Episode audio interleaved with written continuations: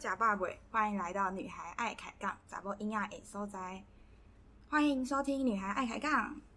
我是主持人佩慈。不知道大家有没有注意到，好一阵子前吵得沸沸扬扬的跟骚法终于通过了。应该不少人都跟我一样，对这个法案的通过感到很兴奋，可是对法案的内容却又感到一知半解。好像说知道有点在干嘛，可是真的说你很清楚，又讲不太了清楚。那 Google 找懒人包或是 PTT 看乡民讨论，也还是有非常多的疑惑，所以我觉得还是交给专业的来比较保险。那本集我们请到台中妇幼警察队的同仁来跟大家讲解。那先跟大家打个招呼吧。嗨，各位听众朋友，大家好。那乡民在讨论跟骚法的时候，很常用“人帅真好人丑性骚扰”来表示女性在面临追求者时，会以对方的外貌来判断跟骚还是正常的追求行为。更激进的又会说是女权自助餐。难道男性就不会面临跟骚的困扰了吗？而且，是不是骚扰真的跟长相有关？那我们这些长得比较普通人，是不是就很容易被当成跟骚犯呢？到底该怎么办？好。那想要先请你跟我分享一下，当初是什么样的机缘会让你决定进到台中妇幼警察队呢？OK，我想大家不知道还记不记得二零一四年发生那个台大宅王张燕文的情杀案，这就是一个很典型的一个跟骚跟骚的案件哈。那因为这个张燕文她的占有欲很强，爱不到得不到，那她就要毁了这个女方。那根据当据呃当时的目击者说呢，死者在林佩珍呢在死前的时候吐出的最后一句话，竟然是我不敢了。那所以显见了女性在性别暴力的这个部分是有多么的恐惧弱势，这也必须呢就激发了我想要再进一步的保护妇幼的一个动机。所以你是因为看到女性的受害者可能面临这些暴力比较无助，你才觉得应该要自己先加入吗？嗯。对，因为我想说呢，大家在一般的社会观念来讲，一般大家认为说女性可能以传统观念，我们都是比较弱势的部分。但是呢，我想要就是透过我的一些微薄的力量，然后去反转大家对于这个呃刻板印象的一些观念。其实女性呢，不管是不是受害，在我们不管在职场上，在人生的道路上呢，我们都还是可以做一个很坚强的一个女性的角色。了解，嗯，那妇幼队平常的工作内容有哪些呢？那其实我们妇幼队呢是专责推动妇幼人身安全的维护工作，比如说性侵害啊、家庭暴力、而少性交易等的案件的侦处。那另外呢，基于预防跟侦查并重，所以本队会受邀到本市的各机关学校去办理妇幼安全的宣导课程或办理相关的大型活动，让相关的犯罪预防的观念更能深入民众的生活中。了解。那你的职务主要是负责什么样的工作呢？呃，我其实，在妇幼队呢，主要是负责宣导的工作，也就是规划本队每年度的妇幼安全的宣导活动。大家有没有听过小小警察营，或者是女子防身营这一类的活动？那其实我们妇幼队每一年呢，都会不断的举办实体和线上的活动都有。除了呢，要让大家了解目前的犯罪重点，更重要的是要传达相关的预防及处理的观念，减少妇幼的被害案件发生。了解，那这样子的活动通常是线下的比较多嘛，就是实体活动。嗯，因为近几年来哈疫情的关系，所以目前我们飞友队的话是以线上，比如说我们抽奖、网络抽奖活动会为主。那当然，假如说现在呃现因为现在因的目前疫情比较趋缓的状况下。所以明年度呢，主要还是以会以实体很多的实体活动，不管是我们的大型活动或是校园宣导，很多都慢慢开始复苏。所以希望大家能够踊跃的前来参与。哦，那如果想要参与这些讲座啊、课程之类的话，是可以去哪里获得这些资讯呢？我们都会放在我们妇幼队的连书粉丝团或是官网上面。那像有的时候我们会发函到各机关学校，所以大家千万不要错过这些讯息了。那刚刚听到你说在妇幼队工作是负责策划整年度的嗯宣传嘛啊演讲之类的对对讲座。那在这些工作内容中，你有觉得什么是比较辛苦或是比较无聊的部分吗？其实一点都不无聊，在当妇幼妇幼的宣导这一块来讲，不论是在很多的呃演讲的场合啊，其实我认我发现大家对于其实对于尤其是女性。他对于自身的权利，还有这些女性被害的案件，其实他们都非常的关心，很想要了解到，哎，他如果他是一个受害者，他今天要怎么去保护自己？或者是如何去预防这些案件的发生？因为其实我们每天看到很多的新闻报道，很多的案件都不断的发生，所以呢，我们不断的透过这些校园跟政府机关的宣导，来想说要能够去减少这些被害的案件。那当然啦，就是像我刚刚讲，可能有提到那个小小警察营的活动。那小小警察当然就小小警察就当然就是那个妈妈还有小孩子的最爱的一个活动，一个天堂。就不仅呢可以去实际的体验我们警察的生活以外，可能就穿着警察制服啊，然后去教导一些，比如说我们认识我们的武器。或者是一些基本的交通安全观念，然后妇幼的观念等等，这些小朋友呢，能够让小朋友在寓教于乐当中呢，学习到这些妇幼安全知识，这些是对我们来讲是很重要的。所以你们的宣导对象是从年纪很小就开始了吗？对，就是从妇幼，就是从小朋友、幼童也有，然后成人也有，就涵盖到这两方面这一块。对，了解。那根据我们的了解，妇幼队其实也有男性的同仁，不知道里面的男女占比大概是多少呢？那其实妇幼队内部的成员男女的比例其实蛮平均的，男女我呃最近看了一下，统计了一下，男女比例呢二是二十五比二十六，其实几乎都是一模一样了，一半一半一半。那男警呢，他在我们妇幼队的。角色多为侦办案件，因为案件性质的关系，所以女警在我们妇幼队的角色是绝对不可或缺的。无论是制作被害人的笔录，或是在被害人的关怀方面，女警都占了非常重要的角色。感觉很意外，因为原本听到妇幼队，我想说啊，该不会是全部都是女性吧？结果其实比例是差不多的。啊，对，比例差不多。嗯，那身为女性来说，因为很容易，大家在警察可能会有种刻板印象，觉得是比较阳刚的环境，或者说男生比较多的环境。那在执行工作项目上，有没有发生什么是因为性别遭受到了差别待遇吗？呃，的确，相较于其他工作，我们警察是比较充满阳刚气息的哈。但是，我想这次身为女警，在警校报道的第一天，就必须要去有一个体悟。可能就我们生，我们到警校报道第一天就必须要在学校修剪头发。那通常女生这时候呢，通常都会比如说心里不舍啊、落泪什么的，对 对，很多这种情形。但是呢，我想这个时候呢，我们身为女性就应该有对这个职业的一个决心跟勇气了。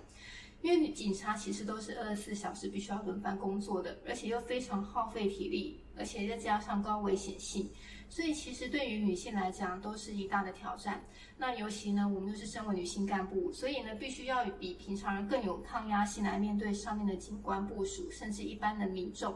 那我想，不是呃，这些都是很让人家挫折、沮丧的一个问题了。但身为我想，身为女性，还是有一个很大的特质，那就是韧性。我们就是没办法，就是要想办法，关关难过关关过。所以我想呢，还是会能够克服这些困难的。那有发生什么让你比较印象深刻的是，可能是大家对于警察的刻板印象吗的事件的吗？其实比较长的就是发生在我们警察在处理交通违规方面了。因为其实大家会一般认为说是情理法，情理法，像有一些民众就觉得说啊，那你为什么不不就是睁一只眼闭一只眼放过我？其实呢，我在。在那个身为在督察组的时候嘛，那我去处理到很多这些督察的案件，那我发现有时候远景会因为一时小小的错误，然后去影响到他很后面很后来可能受到惩处啊，甚至去牵涉到一些司法的案件。我想这是对于我们呃民众，对于我们警察来讲是比较重要，是一方面很期待我们去依法行政，但是另一方面可能又必须要让我们去。呃，说情理法，但所以呢，我那时候就一直跟我们的基层员警讲说，不管不管怎么样啊，执勤的话还是除了依法行政以外，还是要保护自己为最为优先。嗯，对，不要因为一时可能贪图方便，或者是民众一时的要求，然后去让自己身陷囹圄。警察听起来是一份很严谨的工作呢。啊，对对，也非常辛苦。对。那如刚刚有提到前一个问题，就是女性在进入警察方面有很多需要去克服的可能困难，或者是一般职业来说可能更艰辛的挑战。那有没有建议怎么样的特质比较适合加入妇幼队吗？适合加入妇幼队吗？其实我觉得任何一个特质都加加入妇幼队都是一个很好的一个优点，很好的表现。因为不管任何的特质，其实呃，你只要是很认真的去服务这些民众，帮助这些受害者，然后去很认真的追查这些犯呃案件犯嫌的话，其实我对于呃认呃像每一个特质的女警呢，我觉得她对这个团体来讲一定有一定的帮助。对。那进入妇幼队有要经过什么样的考核吗？哎，没有没有，不用考核哦，不用考核吗？对。哦，所以是如果是想加入的人，有需要事前做什么准备吗？通常我们要调动的话，就是看，假如说我们刚好妇幼队有以女警来讲啦，如果女警有女警有缺的缺额的话，那可能刚好她的分数积积分，或者是呃刚好达到这个这个分数的目标又缺额的话，那她可以就有可能调到我们的妇幼队去当担任那个警员的工作。那你说，假如说是像我们侦办案件，就可能就必须要有侦查组，像这种刑案的一些呃背景。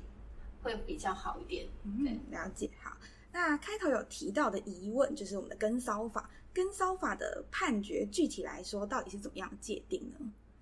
跟骚法其实我们主要呢就是要四个要件，第一个就是第一个一要以与性跟性别有关。第二就是要对针对特定的对象，第三就是我们必须要反复实施，第四个最重要的就是我们要让这个被害人呢心生畏惧、心生恐怖。所以呢，如果这个行为人呢有造成有呃施行了这四项的行为，然后造成了这个我们被害人他有这些呃跟踪骚扰他这个的呃不舒服的感觉的话，就非常有可能构成跟踪骚扰的一个案件的形成。那我来举举个例子来讲好了，就是呃，这是我们在我们妇幼队实际上发现一个例子啊。这个女生呢，她是在我们的西屯区有一个五星级的饭店工作。那当然，这个女性呃女生年轻又很漂亮。那所以当这个她是当这个客人呢到这个咖啡厅消费的时候，她就发现哦惊为天人，这个女生实在太漂亮又有气质，她就开始喜欢她，开始追求她。那当然，他刚开始会跟他讲一些，比如说传个讯息啊，然后讲讲一些话，借机跟他讲话，跟他讲有他有追求的意思。那后来女生就跟他讲说：“哎，不好意思，因为我这是工作场合嘛，所以我没有办法去接受你的好意。”多次拒绝之后呢，男生还是不死心啊，他每一天都会带，比如说，哎，他怕今天就今天怕女生累了，他就带基金过去，然后看这个女生，然后。呃，隔天呢，他又说，哎，今天天气冷了，他要带围巾去，哎，这个围巾给你带。可是女生就会觉得说，不好意思，因为这是我的工作场合嘛，不方便收这些礼物。大家会不会觉得，就是，哎，这是一个好像我们一般上面看到，就是男追女一些很基本的一些行为，对不对？可是呢，重点是就是在于说，这个女生已经多次明白拒绝，而且她认为她已经让她感觉到不舒服的一个状态了。那后来这个女生呢，她直接向公司反映。她向公司反映之后呢，公司又帮他调离了他原本的一个工作岗位，可能调到别的楼层去服务。那这个男生就找不到这个女生啦。那结果呢，这个男生为了要找到这个女生，他做出了一个更高、更高危险、更高一级的一个动作，就是直接在他的公司前面做一个盯梢守候，每天就在那边等等女生什么时候上班，什么时候下班。然后剩就就差没有就是跟他回家了，所以那个女生呢，每一天看到那个男生在外面一直在那边等她，好在那边堵她，她就非常的害怕，所以她就来了我们妇幼队这边寻求我们的协助报案。那我们这边呢，警方也当时呢就直接受理报案之后，就开那个告诫书，警告这个男生说：，哎，你不要再这个样子了，我们已经知道你你已经有这个行为，而且已经对人家这个女生造成了很大的心理困扰。那如果你再有的话，我们警方就会赶快介入，赶快去处理了。好，那所以这个男生当然也知道嘛，就受到了告诫之后，然后他就后续就没有再有这种行为。像我刚刚举的例子，就是一个很典型的跟踪骚扰的一个案件。对，但是以前嗯，可能很多人会说追求可能靠的就是一个锲而不舍。那这样听起来的话，追求其实跟跟骚好像就只有一线之隔。那大家到底该怎么样界定这样的行为呢？哦，对，这也是很重要的。怎么去判断追求？怎么样去判断骚扰？其实这是法院，法院有有曾经有去好好的解释过这一个问题哈。这边又再跟大家讲一个案例，这是真实发生在彰化的一个案例。这个男生呢，他在咖啡厅打工，一样是在咖啡厅。那这个女生呢，很很多的事情都发生在咖啡厅。然后那个女生呢，她就是在咖啡，常常去咖啡厅消费。然后结果这个男生可能也是日久生情了，两个人又很有话聊，这个男生就表明说，哎，他要追求这个女生。结果呢，后来这个女生女生她也明白多次的明白拒绝他说，哎，我现在要准备考试啊，我要准备考大学，所以我我不方便再去谈这个感情。那男生还是锲而不舍啊，每天用电话通讯啊联系啊，然后想要去关心啊，然后去问候这个女生。然后后面很疯狂的这个男生还到这女生家楼下去，然后大喊某某某我爱你，常常这样喊。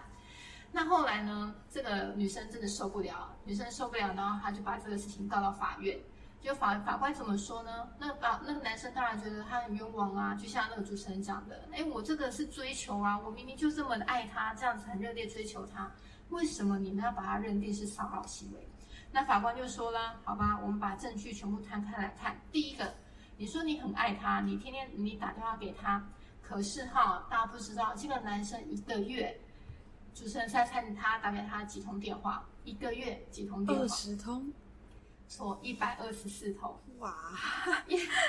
这个应该不是一般人能够接受的吧？嗯，他就打了一百二十四通，一百二十四通电话，然后发了上千条的简讯。嗯，就后来法官就说，你这个行为已经超出了一般人所能够接受的范围内，所以这个根本不能够算是一个很正当的追求。那第二点呢，法官又说了，你去人家女生家里面大喊某某某我爱你。那已经经过女生，还有带警方哦，还有报警，女生有报警，已经多次跟你告诫说你不要再这个样子，你还要拼命去，所以这也是超出一般人所能够忍受接受的范围。所以呢，法官就认定说你这个这个根本不是追求的行为，而是骚的行为。所以我想这一个例子呢，可以大供大家做一个很好的一个示范。嗯，了解。那刚刚提到的两个例子都是有被判成功是跟骚法的情况嘛？那有没有是有呃，可能女生或是男生有报案，但是并没有被判成功的情况呢？因为呃，这个通常哈，通常假如说我们因为我们的跟踪骚扰防治法，它其实是限定一个很重要的条件，就是性跟性别有关。所以，假如说你不是跟性跟性别关，就像我们讲的，比如说我们的暗恋追求啊，这是我们最常见的一个案例。那假如说不是跟这个有关，比如说我们邻居纠纷，就像我们书上碰到，他明明是邻居纠纷，但是因为这个女的，她可能知道我们跟踪骚扰防治法目前呢可能开始施行了，所以他就借故用这个邻居纠纷，背后是邻居纠纷，但是用借故用那个他的那个跟踪骚扰的名义。来去向这个邻居一个男方做提告，嗯那当然呢，他可以做提告的动作，那是他的权利。但是我们背后，我们警方还是会去调查所有的事实真相。那后来我们调查完之后，才发现哦，这原来其实是一个很单纯的邻居纠纷，就跟我们的跟踪呃跟骚法是无关的。所以其实跟骚法让现在警方可能很困扰，是别人会用不是跟骚法的情况下包装成跟骚法吗？嗯，对，非常有可能，但是这就是必须要靠，就是民众报案之后，我们警检警这边，然后再去做后续的做一个调查动作。那如果真的不是的话，还是我们没有办，我们还是没有办法去把它用跟骚法去处罚。嗯，了解。那跟骚法目前执行上来说，有没有最难的是什么样的部分？最难的部分，最最难的部分就是其实。对于我们现在目前来讲的话，其实我们警方开完告诫书之后，那呃，经统计大概不管是国内外啦，大概八成八成左右的一个男方，好，对那个行为人，他都会有比较比较收敛的一个程度啦，对啊，但是就是怕我们就是怕那个剩下的两成，对，那所以我们后续呢，针对我们被害人的保护，还有就是假如说这个嗯。被呃这个行为人呢，他有再犯，那可能就是要申请保护令的部分。所以不管是不管是不管是怎么样的话，我们还是会跟被害呃跟被害人讲说，就算你今天受我们受理报案了，警方介入保护了，但但是呢，我们还是会提醒多一次提醒这个民众，还是要注意一下自身的安危。不要不要就是太轻忽，说哎我报案了，那我可能就不会不会怎么样，对，还是要多注意自己保护的安全部分。了解。那如果今天我觉得自己受到骚扰，可能怎么样的情况可以界定说我可以去报案呢？因为我在想，可能会有很多人觉得说，哦，我是不是比较小情节，或者是说，哦，这个是不是大众都会发生的，是不是没有要到报案的地步？那有没有什么样的可能觉得说，当感到困扰吗，还是怎么样的时候，其实就可以去报案？对，我想最重要的一个判断点就是你有有没有违反你的意愿，你有没有已经就是因为他的行为让你的日常生活，比如说我上学或上班已经感觉到困扰了。那如果有的话，那我就尽量劝，就奉劝大家尽量就是还是要保护自己，维护自己的权益。对，就像我刚刚讲的，假如说这个行为人他的骚扰程度哈已经到了，就是已经反复持续。不断的，而且经理明确的拒绝，他还仍不听劝的话，然后造成你的心生畏惧。因为通常呢，我们不知道这个行为人他下一步下一步的行为是什么，好，可能会不会对你做出更严重、更危险性的动作。所以，当你有这个疑虑的时候呢，就请到呃就近的派出所或是我们服务队这边，然后先去做一个报案、受理报案的动作，让我们警方先在第一时间介入，先保护你的安全，对。先告诫这个行为人啊，我们警方已经知道了，你不要再犯了。这个我觉得才是最重要的。了解，所以嗯，如果可能男性或者女性被判定是跟骚法的加害者行为的话，那他会受到惩处是什么样子呢？我们我们的跟骚法号，其实所有的犯罪都是呃行为都是犯罪化的。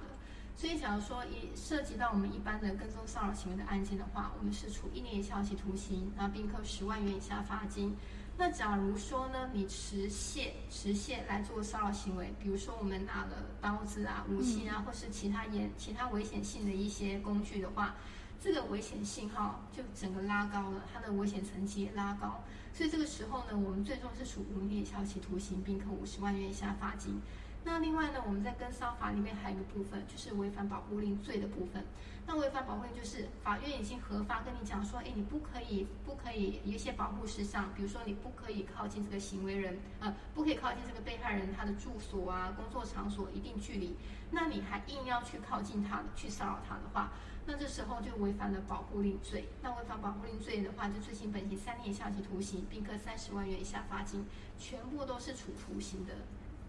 了解，那从六月一号的时候跟骚法就是正式通过，到现在哦，我们录的时间已经是十月中了嘛，那也进行了一段时间，有没有觉得跟骚法哪里可以做得更好嘛？比如说宣导还是执行的方面？嗯，我们跟骚法的宣导其实是不断有在持续的，但是因为大家知道这是一个新法律嘛，嗯，所以目前来讲，我们台中市的话，九十一件的跟骚案件中呢。那呃，我们大概算一下，男生的比例大概十件，女生的比例大概是八十一件。但是因为后续呢，这些案件它的后续的效益，我们还是必须要去做观察。因为当然我相信啦，还有很多，因为这是新法律，所以有很多的细节，比如说我们法院呐，或跟执行保护令的执行机关这边做衔接，可能还有一部分是没有办法去做的，去想的很恰当的。那我们这个也是不断的去做滚动式的调整，对，希望把这些保护人，然后去保护的做得更好。了解，那真的是跟烧法，希望可以越来越好。然后大家真的有需要的时候，也可以去真的去执行自己的权利。好，那嗯，不知道有没有看过，就是乡民上其实很常在讨论这件事情，说跟骚法有点像是女权自助餐。那你对于这件事情有什么样的看法吗？跟骚法，其实我觉得跟骚法它的讲女权自助餐其实是不恰当的，因为跟骚法其实处理的不是性别的问题，而是我们跟踪骚扰行为要带所带来的危险性。所以呢，这个跟骚法其实在两性甚至是多元的性别族群都有可能会发生嗯，所以现在跟骚法中男女被害者，就是像刚刚讲，听起来比例还是有一点悬殊。所以是指说，可能男性受到骚扰的时候比较不会报案吗？还是是指说男性真的比较少受到骚扰吗？应该不是这么说啦，应该是说，毕竟我们男生女生，我们所能够承受的程度，或者是我们的观念本来就不相同。嗯，那当然，现在以目前来讲呢，全呃全国，不管是全国还是全世界，它统计我们女性的话，女性的一些性性别暴力的一个案件的统计。当然，受害者还是以女女性为居多啦。那所以女性她会比较容易碰到这些性别暴力的案件，就像可能我们跟骚法或性侵害这些，这都是数据上面会有显示的部分。所以当然也有像也有可能像主持人讲的，就是有一些男性他可能会觉得说，哎，他好像这个也还好，他觉得没有必要去到不到跟呃不到骚扰的程度，那他可能就不会报案。但是有些女性呢，她的感受度可能又不同，所以这个还是要看就是个人的方面，而不是针对性别的方面。了解，所以其实说可能是真的是很多男性他并没有自觉自己是受到骚扰，但是可能以不同人角度来说，他可能算是的，真的是以个人感受为主这样子。嗯，对，没错。那但是其实我想哈，像我们基本上的可能还是以男生，比如男生跟追追女生的这个案例来讲哈，因为其实我觉得大部分国人对于这个爱情观啊，多少都或多或少是受到了电电影、戏剧，就偶像浪漫偶像剧的影响，其实还蛮深的。那所以像有些偶像剧，韩韩那个韩剧里面不是有什么壁咚啊，或是在那个女主角女主角家楼下盯梢有没有等待？大家看韩剧是不是觉得很浪漫？对，但是 但是其实这些剧都是已经是那个剧里面安排已经塞好的剧本啊，所以呢，如果把它拿到现实生活里呢，其实很多案件是没有办法去按照剧本走的，并不是你这样做啊，对方女女生就会很爱啊。所以我就像我刚刚讲的，其实男女生的价值观可能会有不同，那每个人的人承受度也是不同啊，所以。当假如说不管是男生女生，当你自己重要是当你自己觉得不舒服的时候，你就应该要明确向对方表达。那如果对方呢明确跟对方表表达没有用，那就是要向我们警方表达了。好，了解。那刚刚有提到韩剧嘛？那您有看过电影《消失的情人节》跟《当男人恋爱时》吗？哎，有有有，对，因为我记得那时候，呃，他刚出的时候，其实评价还蛮两极哦。我是以《消失的情人节》来讲，就蛮多人会说他觉得《消失的情人节》的男主角其实超像是跟踪骚扰的，就是可能会偷偷溜进女主角家，或者是呃，可能一直在观察他的一举一动啊。那这样子的话，其实是不是很多我们以前觉得特别浪漫的行为，其实现实中真的是听起来是蛮可怕的？对，因为其实通常来讲，假如说哈，假如说两情相悦的状况下哈，比如说男的男的帅，女的美，或者是哎，他这个女生可能对这个男生本来就有一些好感。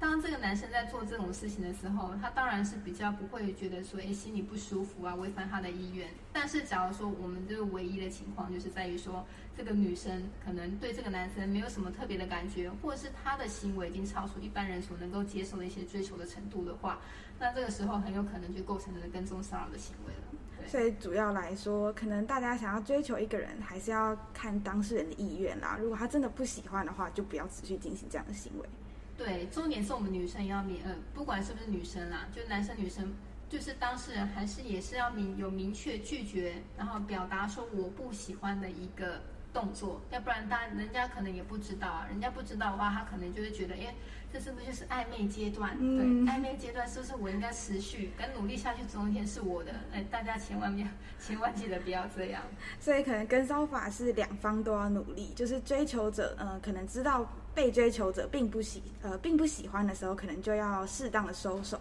那被追求者可能也要明确的表达拒绝，那这样两方才可以清楚的知道这个界限嘛。对，我想爱情讲的就是尊重嘛。如果当一方已经跟你明确讲说，你这样的行为让我觉得不舒服，我不喜欢，那这个时候呢，你就应该要去尊重人家，尊重他的意愿。我相信你反而像这一种有这种正确观念的话，说不定反而会让人家觉得哎，激起的反而是很有好感的状态。说不定突然就答应你。对，就哦，怎么会有这么多绅士风度？真是很尊重我，好难得遇到这种男生。对对，有有这种可能。嗯。那像刚刚我们有提到，像女权自助餐这种比较具有性别歧视或者有点嘲讽的言论，在网络上一直会看到，那就可以发现，其实台湾的性别平权还有努力的空间。那我们可以怎么样来改善这样相互对立的风气呢？OK，其实哈，我我见我这边查了一下，台湾在二零二一年的性别图像里面，它是在全球第六名，是位于亚亚洲之冠哦。就是其实我们的平呃。呃，性别性别的一个观念呢，其实在亚洲来讲，我们甚至超过亚日日本跟南韩。但是呢，也不是说我们台湾这边就做得很好啦。我们当然还是有很多很可以进步的地方。比如说像一些神钱啊、薪资啊、性别暴力的部分，那这些都是可以通过大家的努力，让我们的性平风气可以更好。那因为这个世界上本来就充斥着各种歧视言论啊，就像女权自助餐，它这个也是一个歧视的言论，所以我们呢，就我认为何不把它当成一个意见表达，不需要因此就是互相对立。我们应该是要以尊重、包容的心去看待，充实自己的养分才是最重要的。嗯，了解。所以现在网络上很多嗯，都还是蛮对立的感觉。我有时候上网的时候就会觉得这种嗯，好像可能这方面讲的太过头了，然后另一方面就会因为这个讲的过头的关系而反去。所以其实这样感觉并不是一个很好的一个风气的感觉。对对对，我觉得互相两两方还是要尊重了，因为。毕竟这个世界，呃，这个社会上，我们说的男生、女生，当然还有多元性别嘛，就是因为有这么多的族群，那在一起才会把这个社会变得这么多彩多姿啊。所以不是说我们要单单单一觉得要壮大某一个族群，而是每一个族群都要相互努力，去让这个世界、让这个社会变得更好才是。嗯。以往提到说性别平权，好像都会被曲解成是女性自助餐。可是现在就是大家应该可能比较可以了解，说性平并非是指保护男生，像刚刚讲的就是保护了所有性别、所有的族群嘛。所以说到底来说，就是希望大家可以互相尊重啦。哎，对。那有没有什么关于跟骚的案例，还有更多可以跟我们分享的呢？好的，我想呢，大家知道跟跟踪骚催生跟踪骚扰防治法的一个最著名的案件，就是我们屏东女通讯行员的掳杀案，大家知道吗？有听过吗？好像没有，嗯，没有关系。这个这个其实哈，这个黄信雄在一百一十年度的时候呢，这个案件在去年一百一十年发生的。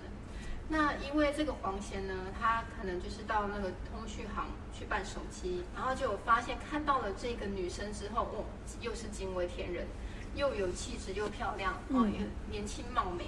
所以这个黄贤五十几岁这个黄贤呢，开始就杀到了这个女女生。那当然，这个女生已婚嘛，然后再加上他们年龄的悬殊，那怎么可能会喜欢他？所以他也这个女生也很明确、很很明确的就拒绝了这个黄贤了。那没想到黄贤呢，他就还是不死心，他常常呢就是跑到通讯行去，去骚扰这个女店员，然后甚至跟他讲说，哎，因为要求要交往哦什么的。那后来这个女店员呢不堪其扰，她跟公司反映，那公司反映又把她调到其他的分公司过去，哈，其他店过去服务。那这个男生呢也很疯狂的就跟到了那个店。那那个点还持续骚扰，甚至他还跟跟踪这个女生回家，所以我这边呢就是要呃提醒各位听众朋友，假如说你在你的生活中有遇到有人好去跟踪尾随到你的，不管是你的工作场合或是住家有这个情形的话，要特别注意一下，因为这个时候呢，他这个人他这个对于可能的骚扰行为已经危险是危险度已经是在提高了更高一级了。那这个男的呢，除了跟踪尾随呃尾随这个女生回家以外呢，他他还不断的到通讯行去骚扰。那所以在一百一十年三月份的时候，这女生终于对这个男生来提告了那个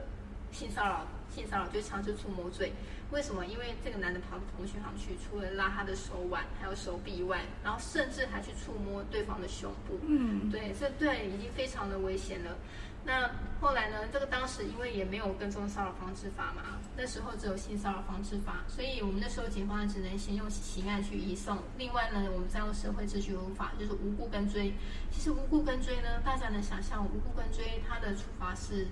只是罚钱而已，非常非常低。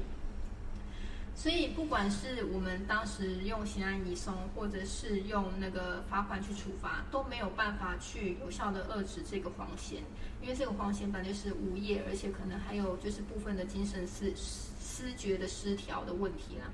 那所以三月二十六号的时候，好，我们把案件移送了，没想到才过了差不多十几天而已，在一百一十年的四月八号。这个黄贤呢，他就跟朋友借车，借完车之后呢，他就趁着那个女生下班，下班骑摩托车要回家的时候，开车从后面，然后去追撞这一个女生，然后把那个女生呢追撞倒在地之后呢，因为头部受创，头部受创，那时候头部受创的严重，而且流很多血，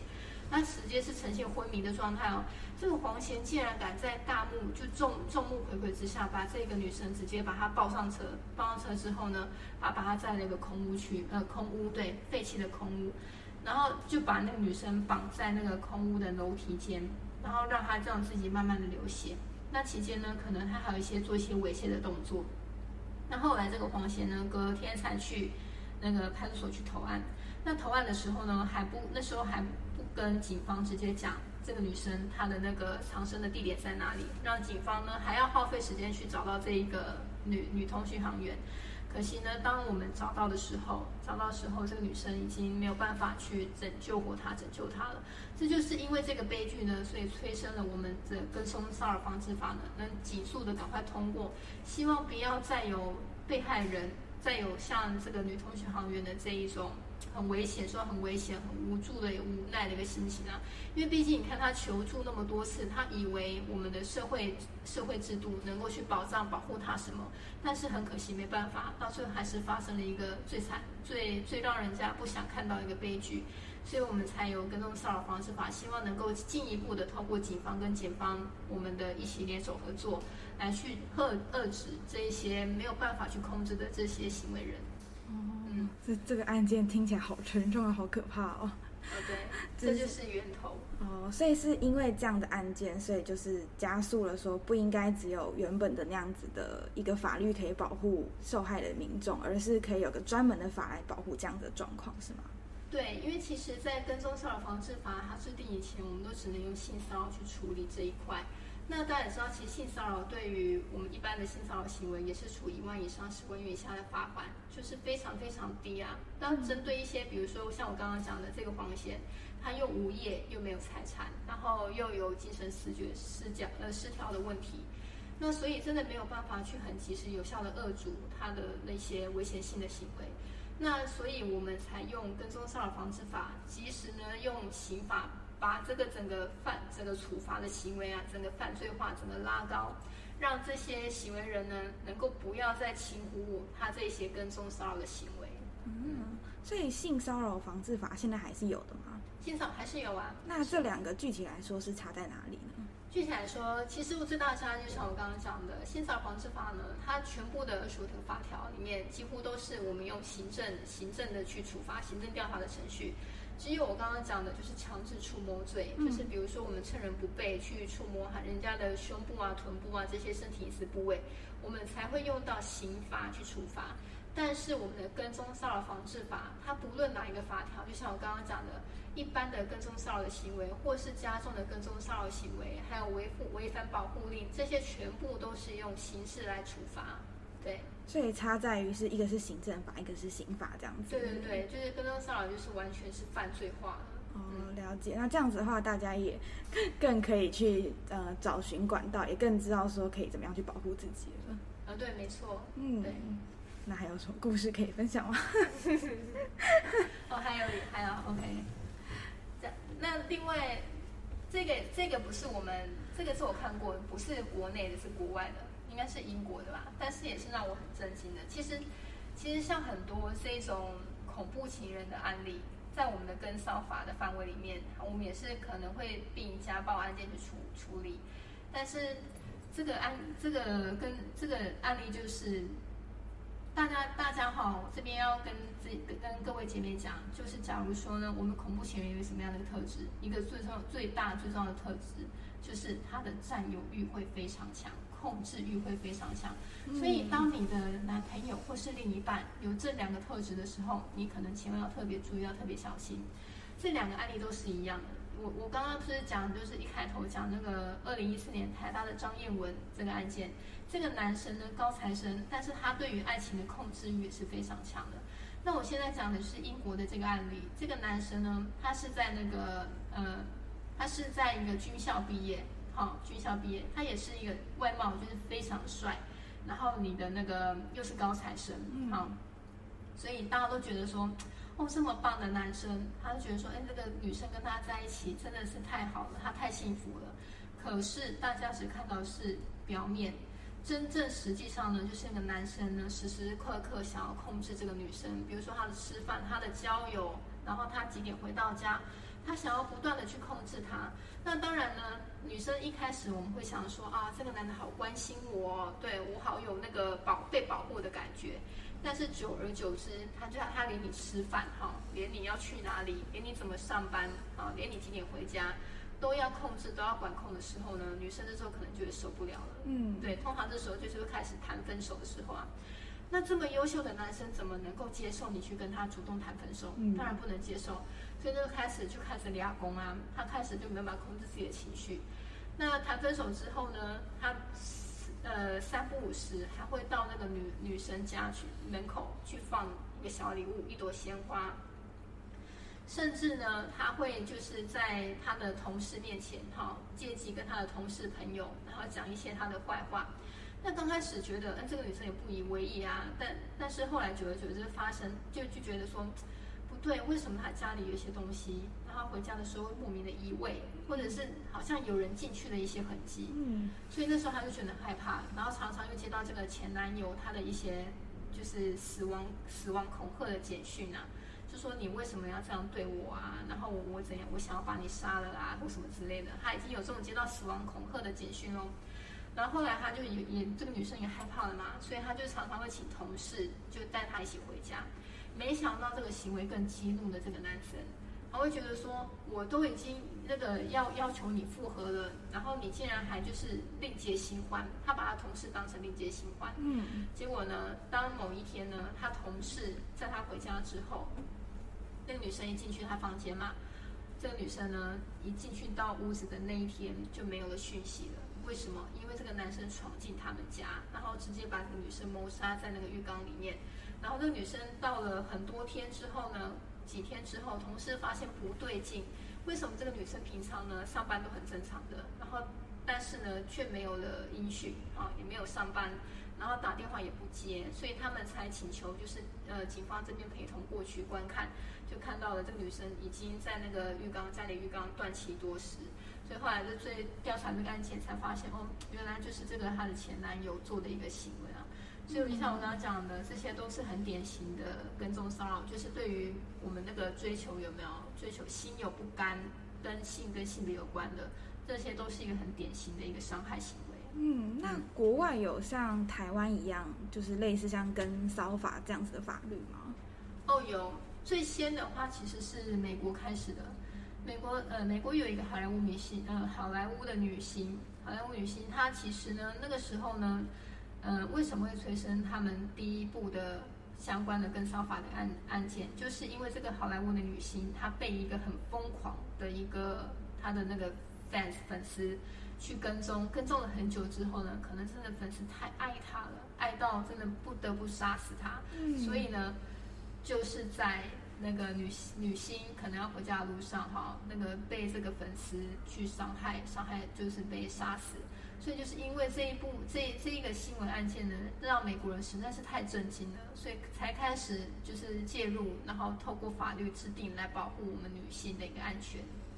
突然觉得有点感慨，好像很多法律的促成都是因因为一些已经无法挽回的事情，所以最终大家才会重视起这件事情。哦，对，尤其我们台湾也是，像大家知道了性侵害防治法嘛？对，性侵害防治法，它也是因为我们一个很大家应该都很了解的一个都很著名的彭婉如事件。嗯，对，就是因为这个事件呢，所以我们也催生了性侵害防治法的一个诞生。嗯，对，所以就是